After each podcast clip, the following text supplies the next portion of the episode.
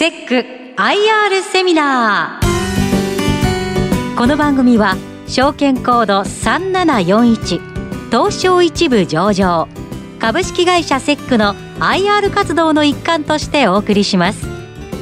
お話は株式会社セック代表取締役社長櫻井慎太郎さんです。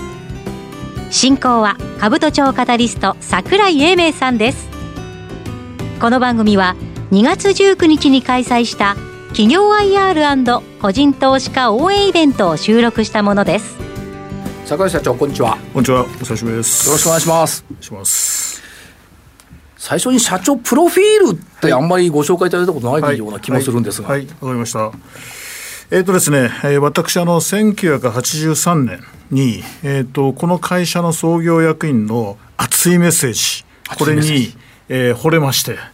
あのこの会社でぜひ、えー、社会の安全と発展のために貢献できるようなエンジニアに、えー、指導してもらいたいというふうに、えー、考えまして入社してもう三十何年経ちました、はい、えーと、当時の会社なんですけれども社員数がまだ20名ちょい。で売上は3億いってません。もともとこの会社のルーツというのは宇宙とか天文だとか社会基盤がありますが、えーと私は本当はね宇宙やりたかったんですがあのバリバリの体育会系でしたのでどちらかというと社会基盤ダムだとか電力だとか、まあ、そういったことで日本全国を、えー、駆けずり回ってました。さて今日の内容は、えーと、どんな感じで、えー、見ていきましょうか、はい、えー、本日の内容は、えーと、事業内容特徴強み業績の推移今後の展開と順に、えー、お話をさせていただきます。まず事業内容、えーと、システムズエンジニアリングコンサルタンツという、えー、システムエンシステムエンジニアリングを極めたプロの技術集団を目指そうという形をとっております。えっ、と、2007年に、えっ、と、当初、え、ジャスダックに上場いたしまして、その後、えっ、と、東証一部に、えー、なりました。お客様は、えーと、大手の通信キャリア、自動車メーカー、あるいは研究機関が、えー、我々の主要な、えーと、お客様になります。で、えー、我々の特徴のこのリアルタイム技術って何をというところを簡単に説明します。えっ、とまあ、例えば、はやぶさ2にしろ、自動運転にしろ、えーと、いわゆるその人のインターフェースでコンピューターが動くんではなくて、センサーがトリガーとなってコンピューターが動くという、えー、なので、えーとまあ人、人の目で見てると全然わからない状態の中でいろんな制御をかけていくというのが、えー、一つのポイントになります。で大きな特徴は、えーと、ソフトウェアの開発って大体大体が、えーと、いろんなあの問題課題解決だとか課題を見つけるという作業それから検討する設計という作業と,、えーと、実装する作業とテストをする作業大きく分けてこの3つなんですけれども我々のこの作業の比率は5対1対4です。えーと、どれだけ課題が何かを、えー、しっかりと、えー、見つけていくということお客さんと、えー、課題課題を、えー、あの出されるっていうよりは課題を見つけてあげるところからスタートしてその解決で設計プロトタイプをするというのが50%。でさっと作ってたっぷりとテストします。これは、えー、我々のやっている、えー、作業が、えーと、24時間365日動きっぱなしというシステムですので、えー、そこを止めるわけで、えー、にはいきませんので、えー、完璧なモーラテストを、えー、実施します。あともう一つ特徴的なのは我々のあの、えっと、ソフトウェアは全体を100とすると実際にシステムが生きている時に動く量は20%ぐらいです。残りの80%は動かない。なぜかっていうと、えっと、もし、もしこういう状態の時にこういうことが来たらどう、どう動くかっていう規定するのが、えっと、8割方なので、えっと、まあ、それがなければ本当にもう、あの、効率よくものは作れるんですけれども、我々のシステムはいろんなトラブルだとか、え予期できることに対して対応しなきゃいけないっていうことの残りの8割、これが非常に重要な、えミッションになると。え、そういうソフトウェアを開発開発している会社だと、えー、お考えくださいリアルタイムソフトウェアやっぱり1970年からリアルタイムソフトウェア。そうです。ということですね、えー、あの昔今最近でいうところの IoT えーと、我々でいうところのセンサーベース。センサーがベースになってセンサーからトリガーが来て何かの処理をしてまた信号を出していくというもののつながりなんですよ。なので我々の設計っていうのは膨大な状態遷移マトリックス表っていうのを作りましてこの状態の時にこのトリガーが来る。例えば、えーと、車を運転している時に赤い信号を検知したと言った時にじゃあどういうふうにするの？ステアリングを、えーと、どうするの、えー、ブレーキをどうするの？エンジンブレーキをどうするの？ということのアクションで次にどこの位置に行くんだということを規定するこの状態遷移表を作るのが命。つまり今今のそのソフトっていうのは即そのセンサーから受けた情報を即判断して即動くっていうそれを1970年代から模索していたやってます。僕の場合はダムのダムの制御をやってまして、えっと、雨量計水がこうどんどん増えてきてでそれに対するダムのゲートの制御をしたり、えその河口の、え川の河口の支流のゲートの制御をしたりだとかあるいは、えーと、電力会社の、えーと、いわいわゆるそのネットワークだとか、まあ、インフラ周りの故障監視だとかっていうのはもうとにかくセンサーから情報が来ますのでその中から、えーと、いろんな情報が入ってくる中から主原因は何なんだということを抽出する、えー、とことを考える。これが我々のその先頭の5割の作業のえー、内容になります。社長、対象は神羅万象と考えてもいいんですか？そうですね。ある意味ではですね、えー、はい、ありがとうございます。はい、えーと、我々の事業内容に関しましては大きく分けて社会の安全という観点で社会基盤システムそれからモバイル、えー、ネットワーク。あと発展夢の追求という点で宇宙先端インターネットという、えー、事業分野になっています、まあ、これはあの順番にご説明していきます。はい、じゃあまずあの社会基盤システムビあのビジネスフィールド、私の,、えーと、せあの育ってきたビジネスフィールドになります、道路、えー、情報システムだとか、緊急医療システムだとか、防衛関係のシステム、観光地、環境エネルギー、まあ、こういったところをやってるのが、えー、社会基盤システムになります。いわゆるあの社会のインフラ周りになります。売上のそうですね3分の1、ここは今、社会基盤システムになっています。えー、と続けて、えーと、人類の夢を叶えるソフトウェアの開発に挑戦するという、えー、ところで宇宙先端、えーと、システム BF というのがあります。ここは大きく分けて3つに分かれます。えーと、宇宙は宇宙で先端システムの中にロボットと、えー、車の自動運転が入ります売上的にはこの宇宙とロボットと自動運転が大体、えー、と半々えー、と同じ規模になってまして宇宙先端システムは今うちの売上の4割ぐらいに、えっと、相当しております。衛星搭載システムから、えっと、デブリの除去の衛星、国際宇宙ステーション、えっと、スバル、えー、ハワイの山のてっぺんにある、えー、天文台ですとか、あとは、えっと、船の自動制御ソフトウェアだとか、えー、車両自動走行、まあ、こういったものを、えー、やっております。これ社長、ここを拝見すると、まあ、宇宙もあれば、ロボット、特にミドルウェアのところもあれば、あるいはの車両の自動走行っていったところで、未来像はたくさん入っている分野だなと思うんですが、その理解でよろしいですか、はいはい、まあ、あのここに書いてある通り、人類の夢を叶えるソフトウェアの開発に、われわれは挑戦していると。いうふうな自負がありますセックさんの業務っていうのは、まあ、それがいろんなものが世に出てきて、われわれの目に触れたときにはもう、どっちかっていうと手を離れていて、次のところに行ってるみたいなイメージがあるんですが、その前段階って結構多いですよね。多いですね。あのやっぱりパイオニアとしてのあの、え、プライドもありますし、え、しっかりとそれを伸ばしていくという責務も多分あると思います。から投資家さんからの事前質問でもあったんですが、この宇宙開発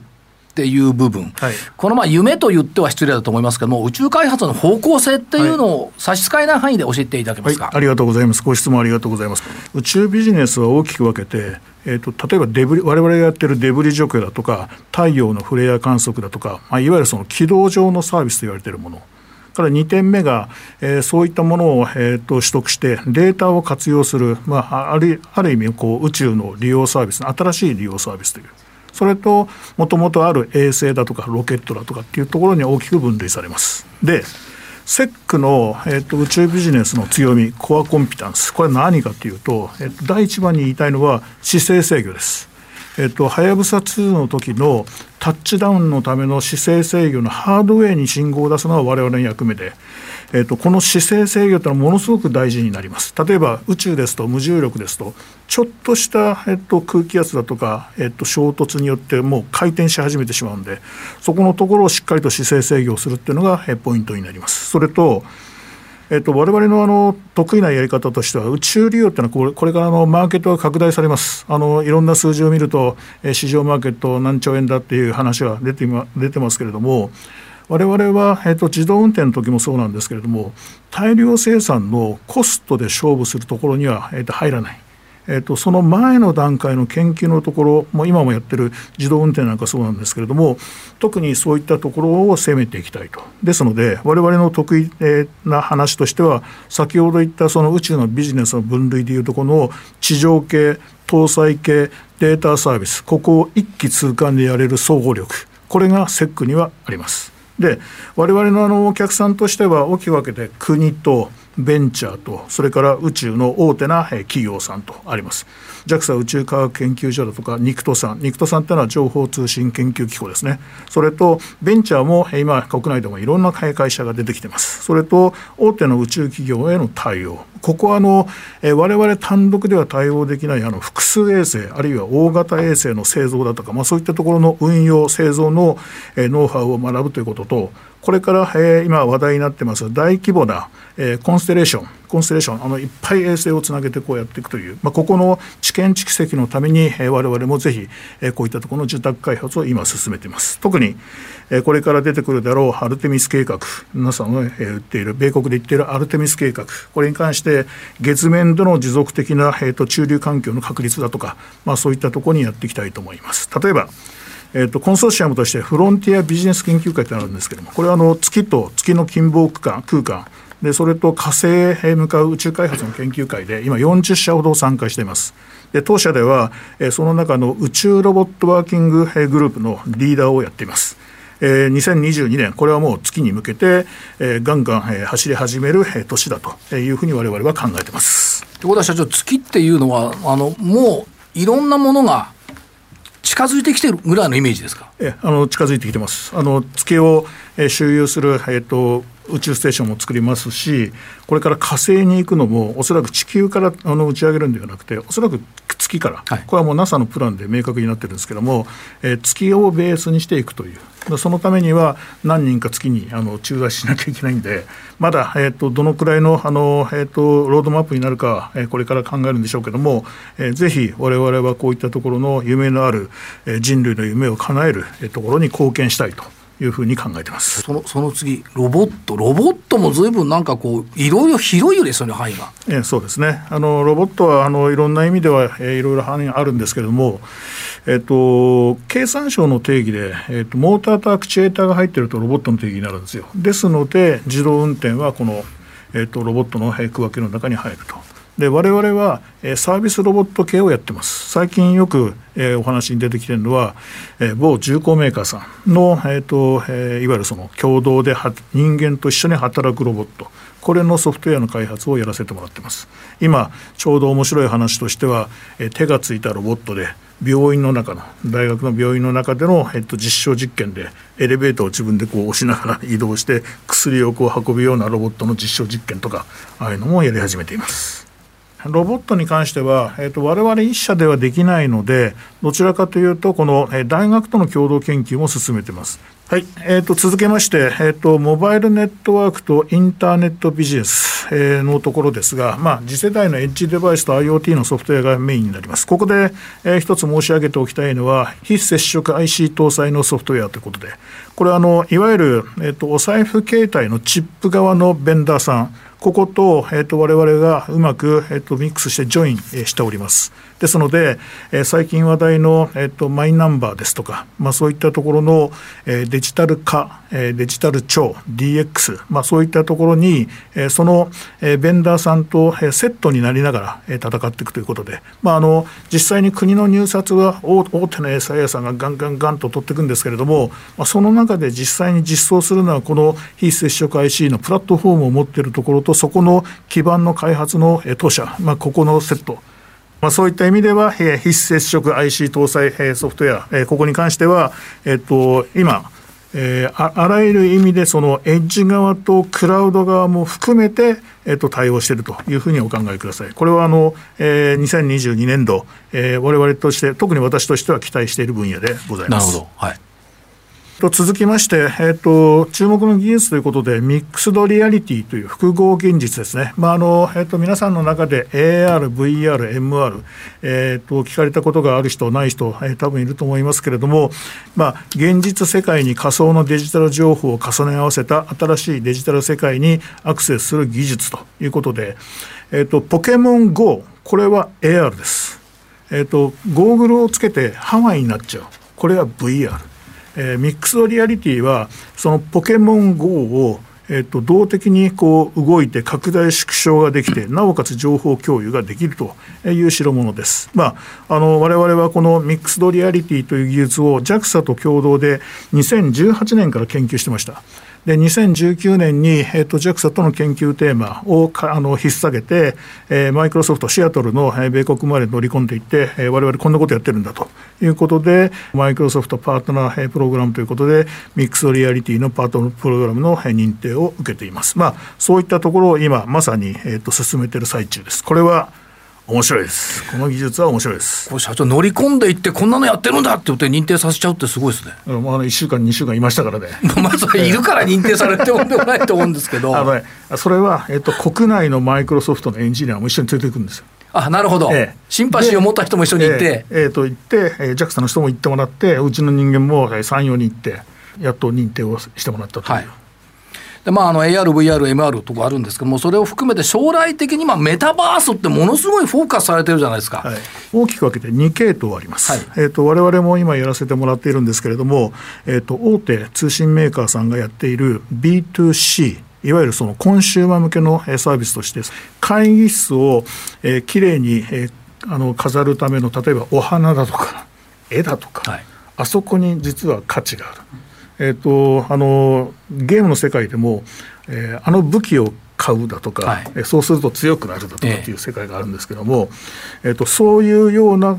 あの仕組みで EC を持ってこようとする、えーと、B2C、いわゆるコンシューマー向けの、えーと、ビジネスというのが一つ。もう一つは、えっと、純粋に、えっと、我々が目指しているそのビジネス B2B の世界です。例えば、えーと、先ほど言った姿勢制御非常に難しいという話しましたけれども、はい、えーと、例えばあの 400, キロメートル上級の、えー、上空のあの ISS えーとえー、希望、えー、日本実験棟があるんですけれども、その中で、われわれ、えー、と今、えー、NASA が開発している、えーと、アストロビーという無重力で動くロボット、それと JAXA が、えーと、開発しているイントボールというあの無重力のあのロボットがあるんですけれども、無重力の動作っていうのは本当に難しくて、はい、えーと、シミュレーションをいろいろ作ってはいるんですけれどもシミュレーションの中では動いてはいるんだけど実際の空間ではなかなか動かせない。それを、えー、メタバースの空間の中の仮想空間の中でここは、えーと、無重力空間なんだよというののところの中で、えー、そういった、えーと、無重力のロボットを動かしてみてこう検証するといういわゆる、えー、非日常的なところを、えーと非現実的なところに入れてえっと、動作を検証する、はい、あとは応用例としては例えば車の自動走行のテスト。えーと、車の実際にあの我々今車に実際に実装に乗って、はい、いろんなテストを繰り返しているんですけども、えーと、それじゃ間に合わない、えーと、仮想空間の中に仮想の単を入れてそこでいろんなシミュレーションをすることによって我々の作っているソフトウェアの妥当性を検証するだとかっていうことが、えー、可能かもしれない。えというふうに考えているので今言った2面 B2C の世界これは我々受託開発でやってますで B2B これはあの我々の主体的なビジネスとしてやっていきたいというふうに考えています。えーと、さらにあの SEC の特徴と強みに関して移らせていただきます。えっ、ー、と我々の、えー、特徴強みとしてビジネスコンセプトとして QCD&I というまあ、あの QCD&I と研究開発というのがポイントになっています。えー、QCD というのは Q はクオリティ品質です。C はコスト価格。D は、えーと、デリバー、えー、納期。この QCD を極める。これバランスよく提供するのはこれ当たり前の話。でそこにイノベーションで飛躍するという、まあ、あのちょっとしたその我々でいうとこのニューエレメントというニューシステムということでお客さんに提案するときにはやっぱりこの、え愛をつけて、え提案するという、まあ、そのための研究開発を強化してますよというのがポイントになります。あの我々の研究開発のテーマとしてユビキタスというテーマがありまして、えーとまあ、重点テーマとしてはユビキタスを具現化した技術ということで、まあ、いろんなものにつながりますから IoT あとは、えー、これをベースにしたユビキタスのキーテクノロジーとしてやっぱり AI だとか人工知能機械学習これを挙げています。それとユビキタスの究極の端末として考えているのがロボット、えー、以上の、まあ、こういった3点を我々の研究テーマに、えー、押し上げしております。えーと、それでは、えーと、我々のフードに関してちょっとご説明しておきます。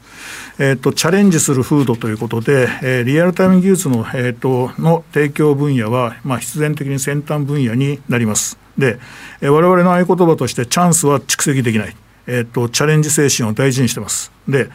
えっと、これは例えばあの、えー、科学衛星日本初の科学衛星のソフトウェアを作った陽光の時とか、えーと、H2 ロケットのカウントダウン制御システム。カウントダウン制御システムって300秒数えてればいいのかと思ったんですそういうわけじゃないそういうわけじゃない、はい、300秒のカウントダウンと10秒カウントダウンがあって、まあ、最後にファイヤー点火信号を出すんですけども。えっと、何何をするのかわからない状態の中で、やはりやってみよう、これは、えっと、これからの、えっと、社会の安全と発展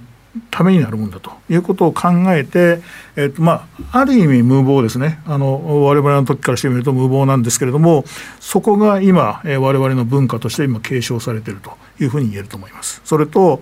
えーと、イノベーションは成長の源泉であるという今実際に我々はロボットに関しては2003年から研究してます。はい、で今10年後あの直近テーマもありますし10年後を目指した研究テーマが今具体的には12個ほど動いています。まあ、こういったものをつなげてイノベーションは成長の源泉であるというふうに考えていることと、ネバーギブアップの精神。我々はえっと、派遣登録をしていません。ですのでエンジニアをガサッとこう連れていくっていうものをせずにお客さんと一括受注になります。ですので、えっと、お客さんのリスクは我々のリスクになりますのでそういう意味では、このネバーギブアップ、一括受注にこだわる、われわれは派遣の資格すら持ってないので、はい、まあ、そういったところにこだわっていきたいというふうに考ええー、っと業績面、えー、創業来の業績推移をここにまとめてあります。まあ、遠目で見ると右肩上がりなんですよね。われわれの世界、われわれが住んでいる世界は技術革新が、えー、非常に早いです。ドッグイヤーと言われるほど、えー、非常に早い。ですので、その、えーと、技術革新に、えー、のたびに、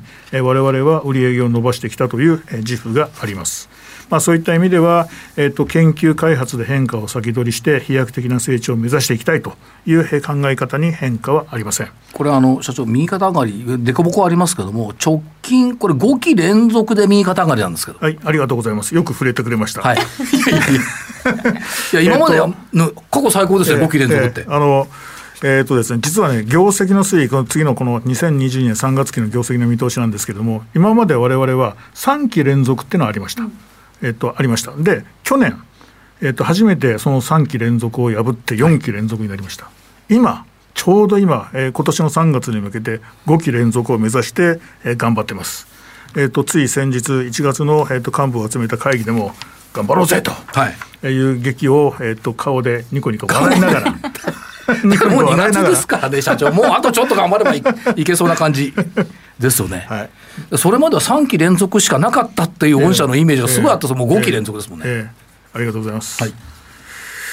はい。えーと、今後の展開に関して、えーと、まとめておきます、まあ、あの世の中、えーと、ソフトウェアが主役の時代に入ってきました、もう今、ありとあらゆるものの中にソフトウェアが入ってます。それと昨年からプログラミング的思考の、えっと、義務教育化、これはあのプログラミング技術をあの指導するんじゃないんですよ。どうやってロジカルに考えるかというプログラミング的な思考の義務教育がスタートしました。で、えっとまあ、あのデジタル庁も、えっとえできまして、まあ、うまく進んでるか進んでないかっていうのは持論はいろいろあるんですけども、それはちょっと置いといて、はい、えっと、企業もデジタル化推進で DX ブームが到来しているという。まあ、あのそういったところを踏まえると、まあ、ソフトウェアがまさに主役の時代、えーと、我々の、えーと、ところにあの、えーと、就職活動に来る学生にもソフトウェアが主役なんだから君たちはいいあの選択をしているというふうに褒めて、えー、いる、えー、状況です。はい。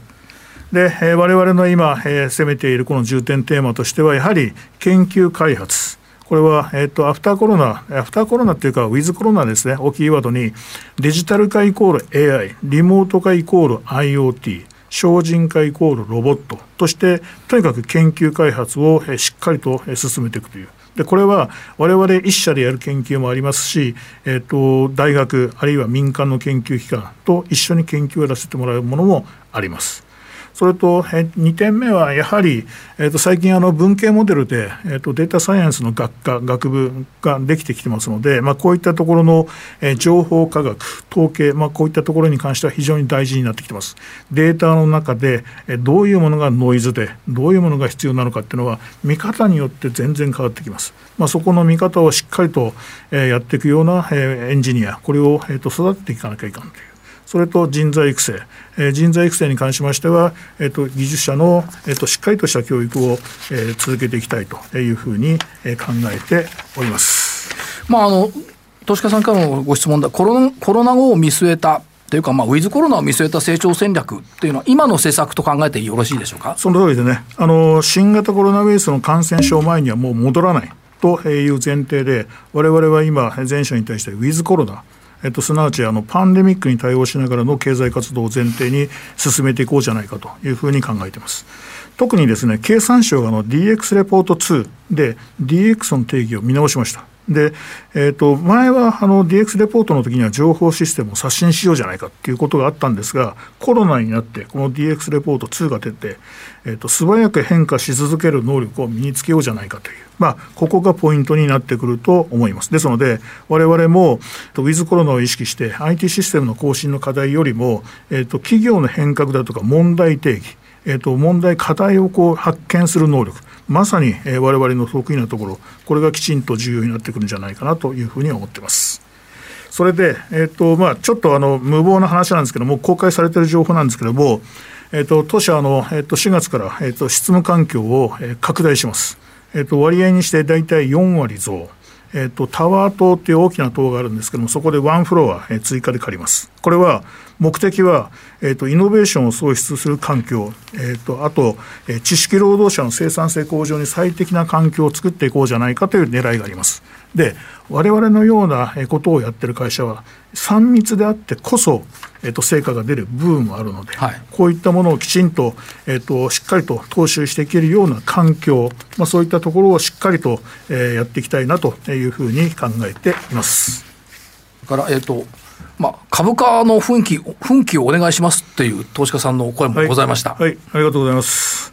えーと、今、今年、えー、今年というか、来年度に向けての僕の、えーと、全社へのテーマは、意識改革を謳うんではなくて、行動変容で実践的に動こうじゃないかという、もうあのああだこうだって議論をしている場合じゃなくてしっかりと動いていこうじゃないかっていうのが、えー、そのテーマになります。でその第一弾が実は、えーと、増床になります、はい、でそれ以外にやはり本質の本質論として継続継続的な事業成長をやる。今5期を連続連続してますけれども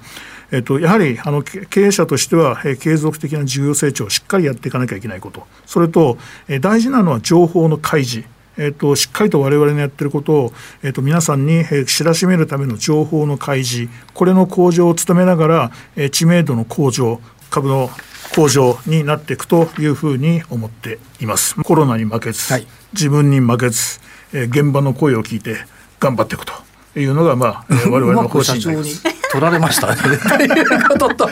振りですね。あとは、でもアグレッシブですよね。増資とか増床とかですね。えー、まあ、そういう、そういうことを今ポテンシャルとして持ってるという理解でいいですね。えー、やっぱりあの、ワクワクするような環境っていうので、社員が、こう、あ、会社でこうやろうよだとか、お客さんを呼ぼうよだ。まあ、そういった空間を、えー、しっかりと作っていきたいと思ってます。桜社長、いろいろ教えていただきました。ありがとうございました。ありがとうございました。どうぞよろしくお願いします。ありがとうございました。えここまでは証券コード3741東証一部上場セック IR プレゼンでした。お話は株式会社セック代表取締役社長櫻井慎太郎さん。進行は株都庁カタリスト櫻井英明さんでした。どうもありがとうございました。ありがとうございました。セック IR セミナー。この番組は証券コード3741東証一部上場株式会社セックの IR 活動の一環としてお送りしました。